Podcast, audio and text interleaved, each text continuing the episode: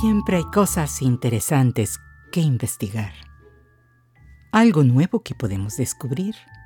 O simplemente historias que recordar. Hagámoslo juntos. Bienvenidos al cofre de curiosidades de Silvia Domenico.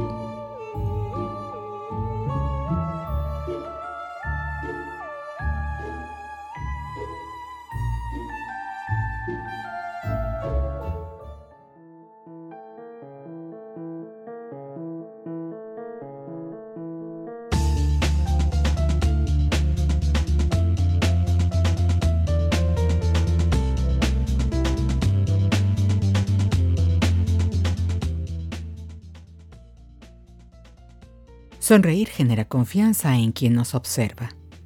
Y los expertos en comunicación aconsejan usar este gesto cuando queremos obtenerla o proyectar accesibilidad. Sonreír además hace que otras personas también sonrían debido al llamado efecto espejo, generando simpatía hacia nosotros. También la costumbre de sonreír se relaciona con las sensaciones de placer, felicidad y tranquilidad, al hacer que ciertas zonas de nuestro cerebro se activen.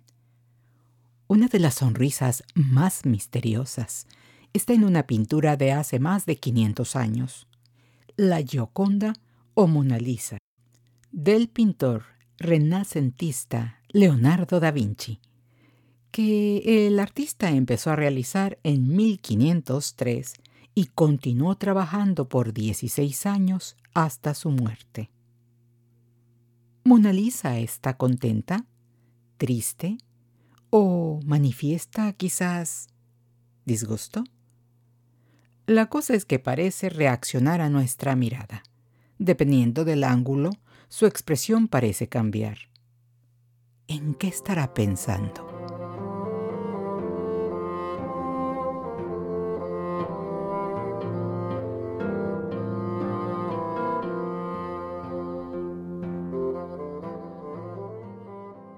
Da Vinci, además de artista, se interesó en ciencia y entre varias disciplinas estudió los efectos de la óptica, así como profundizó en el conocimiento de la anatomía. En un principio, solo tuvo acceso a cadáveres de animales, pero conforme fue adquiriendo fama como pintor, se relacionó con médicos en facultades de medicina y hospitales con lo que pudo observar la disección de cadáveres humanos. Si dejamos volar la imaginación, no es difícil verlo pasando largas noches en la morgue de Santa María Nuova en Florencia o en la Universidad de Pavia con el profesor de anatomía Marco Antonio de la Torre, participando en diversas autopsias y realizando más de 750 dibujos anatómicos con comentarios anotados al margen. Así profundizó en el estudio del rostro, analizando los músculos y nervios que se encuentran bajo la superficie de la piel y cómo el cerebro controla el sistema nervioso, transformando emociones en movimientos del cuerpo. Como ocurre con la combinación de todos los factores que forman la sonrisa.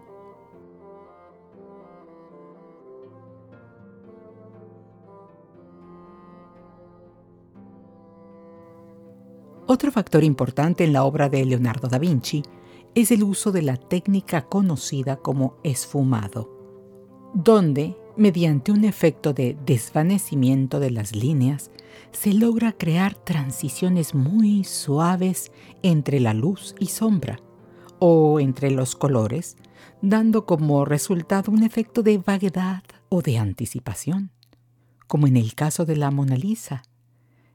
Nos anticipamos al movimiento de la sonrisa, que es efectivamente misteriosa. Y algunos estudiosos han pensado que debido a su asimetría, realmente la sonrisa no es genuina. En una investigación realizada en la Universidad de Cincinnati, se concluyó que la mayoría la percibe expresando felicidad si se trata del lado izquierdo, pero el derecho manifiesta neutralidad. El estudio publicado en la revista Cortex concluye que una sonrisa asimétrica refleja una emoción no genuina y se supone que ocurre cuando el sujeto está mintiendo.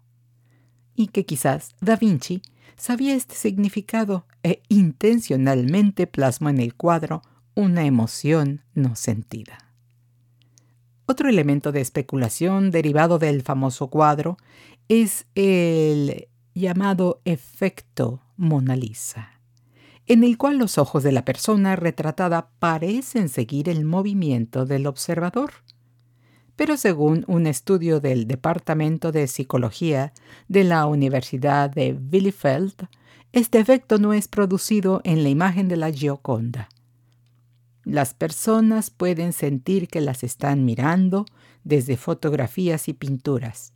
Si la persona retratada mira hacia adelante de la imagen, o ligeramente lateral, pero a medida que aumente el ángulo, no tendrías la impresión de ser mirado, menciona esta investigación. El efecto logrado con algunas fotos o pinturas es demostrable, ya que los ojos parecen efectivamente seguirte si te desplazas a la derecha o a la izquierda. Pero no sucede así, irónicamente, con la Mona Lisa.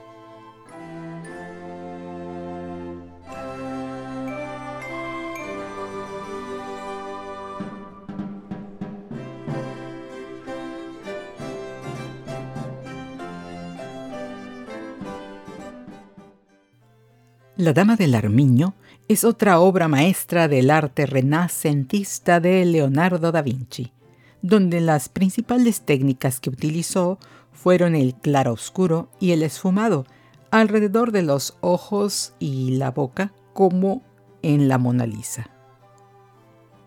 Es un retrato hecho por comisión alrededor del año 1490 para Ludovico Sforza, duque de Milán apodado El Moro, y muestra a su amante, Cecilia Galerani, que tenía 16 años de edad cuando fue realizada esta pintura. Ella tenía conocimientos de latín, música y poesía. La expresión es interesante porque crea un efecto de movimiento, ya que está en una postura de media vuelta con el cuerpo hacia el frente, pero el rostro está girando hacia la izquierda, como de tres cuartos. También sus dedos parecen estar acariciando al armiño que lleva en sus brazos. Su mirada refleja la luz proveniente de una ventana y parece observar algo que se encuentra más allá del cuadro. La sonrisa es casi imperceptible. Se han asociado varios simbolismos con este retrato, como si el armiño blanco podía ser un símbolo de la realeza y el duque Ludovico pertenecía a la Orden del Armiño, creada por el rey Fernando de Nápoles. También el collar de cuentas negras que porta puede hacer referencia quizás al color oscuro del cabello del duque apodado el moro. Finalmente, el color azul ultramarino que Leonardo da Vinci utilizó en la Dama del Armiño era el pigmento más caro en esa época, que se hacía pulverizando piedras semipreciosas de lapislázuli proveniente de las minas de lo que hoy es Afganistán y que tardaba meses en llegar hasta Europa.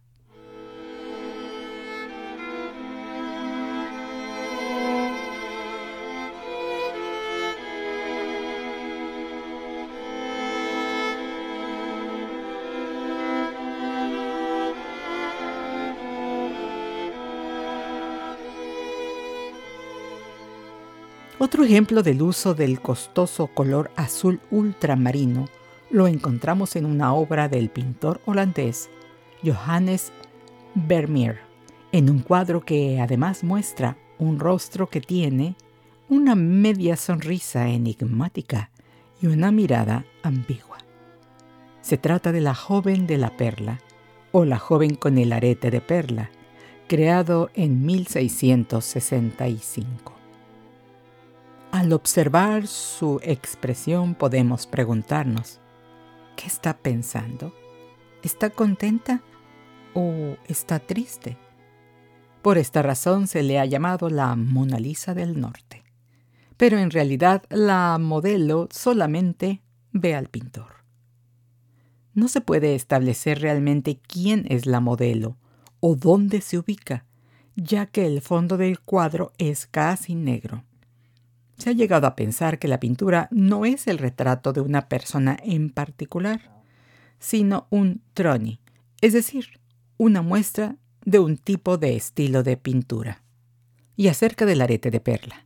Según un estudio realizado por un equipo internacional de investigadores en 2020, la creación del pintor flamenco, que se encuentra en el Museo Mauritius de La Haya en Holanda, entre otras conclusiones mencionó que la perla es en realidad una ilusión óptica, ya que falta el gancho para que cuelgue de la oreja, y la realizó con toques translúcidos y opacos de pintura blanca. Stay. Your master is a fine painter, Preet. Look at that dress. You can almost stroke the satin. He had a vision. Look at the clouds. What color are they? No one saw as clearly as she. Yellow, blue, and gray.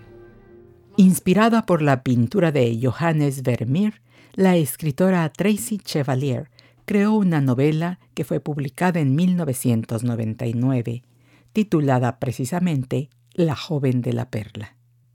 Esta obra fue un bestseller y en ella crea una historia para esta modelo, ubicada en el siglo XVII en Holanda.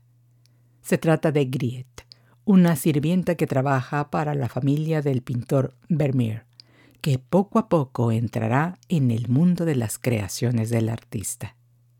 Basada en esta novela, en 2003 se realizó la película del mismo nombre, dirigida por Peter Weber, con Scarlett Johansson y Colin Firth en los papeles principales.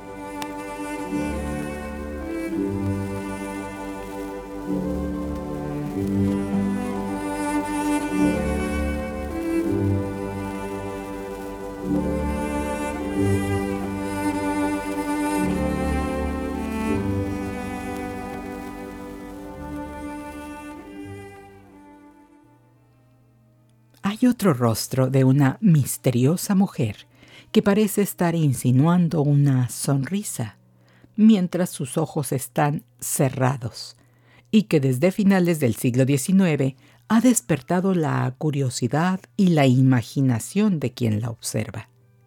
Se trata de la desconocida del Sena. Se le dio este nombre después de que la policía parisiense recuperó del río Sena el cuerpo de una joven mujer que fue llevado a la morgue de la ciudad para ser exhibido públicamente, junto con los cuerpos de otros muertos desconocidos y esperar que alguien pudiera reconocerla. Aunque suene morboso, en esos días había la costumbre de que niños y adultos hicieran fila para ver los cadáveres expuestos en la vitrina de la morgue de París, incluso llegando a mencionarse como uno de los principales atractivos turísticos de la capital de Francia. Volviendo a la desconocida del Sena, su cuerpo no mostraba signos de violencia, así que su muerte se consideró como suicidio. Incluso su rostro mostraba una tranquila sonrisa, lo que llamó la atención de un empleado del depósito de cadáveres, quien solicitó a un fabricante de máscaras que hiciera un molde en yeso con el rostro. Posteriormente, la máscara se empezó a fabricar y vender como pieza decorativa hasta llegar a convertirse en musa de artistas, novelistas y poetas. Entre ellos Rainer Maria Rilke, Vladimir Nabokov, Man Ray, Emily Autumn y Albert Camus, quien la llamó la Mona Lisa ahogada. Pero, además, la desconocida del Sena es también considerada como la mujer más besada del mundo, porque su máscara sirvió para fabricar el primer maniquí de reanimación cardiopulmonar de la historia, conocido como Resucian. A mediados de la década de 1950, el fabricante de juguetes noruego Asmund Lerdal había salvado la vida de su hijo de dos años de edad al evitar que muriera ahogado al sacar su cuerpo casi sin vida y logrando despejar sus vías respiratorias. Por su parte, el anestesiólogo Peter Safar, quien había desarrollado técnicas de primeros auxilios para el manejo de las vías respiratorias de pacientes inconscientes y de resucitación cardiopulmonar, tenía la certeza de que las vidas deberían salvarse, no solo en hospitales, sino que era necesario enseñar las técnicas de reanimación a miles de personas que pudieran aplicarlas en sus hogares o en sus lugares de trabajo, e incluso en la calle si es necesario. Y cuando el destino cruzó los caminos de estos dos hombres, el doctor Safar pidió a Laerdal que creara un maniquí que simulara un paciente inconsciente para practicar la resucitación cardiopulmonar. El fabricante de juguetes utilizó para la cara de su muñeca la máscara que decoraba la pared de la sala de la casa de sus abuelos. Sí, nada menos que una reproducción de La desconocida del Sena.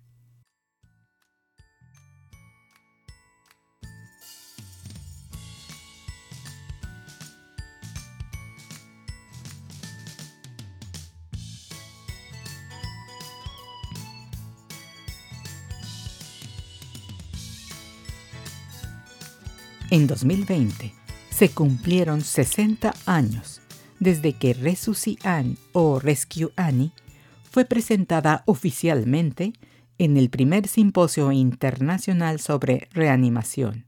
Y desde entonces millones de personas han aprendido el procedimiento de reanimación cardiopulmonar que combina compresiones en el pecho con ventilaciones boca a boca, el llamado beso de la vida practicado sobre los labios de la misteriosa mujer del Sena, que así ha ayudado a salvar también a millones de vidas en todo el mundo. Bien, hasta aquí por hoy y gracias por acompañarme. Si les gustó este podcast, por favor suscríbanse y hasta la próxima.